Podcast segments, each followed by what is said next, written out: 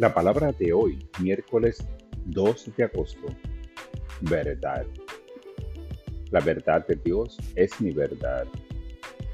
En un mundo lleno de información abrumadora, puede resultar difícil discernir su veracidad, por lo que busco la fuente más confiable de la verdad. Dios, quien representa el amor, la paz y la bondad absolutos. Centro mi energía y atención en todas estas verdades eternas y en aquellas ideas que fomentan la amabilidad y decencia, las cuales están basadas en la verdad espiritual. Las ideas que promueven el temor, la escasez y la separación no están basadas en las ideas divinas de amor, paz y bondad.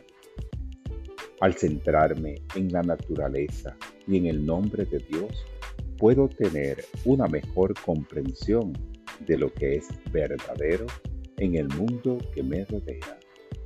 Esta palabra la inspiró el Salmo 86, 11. Enséñame, Señor, tu camino para que camine yo en tu verdad.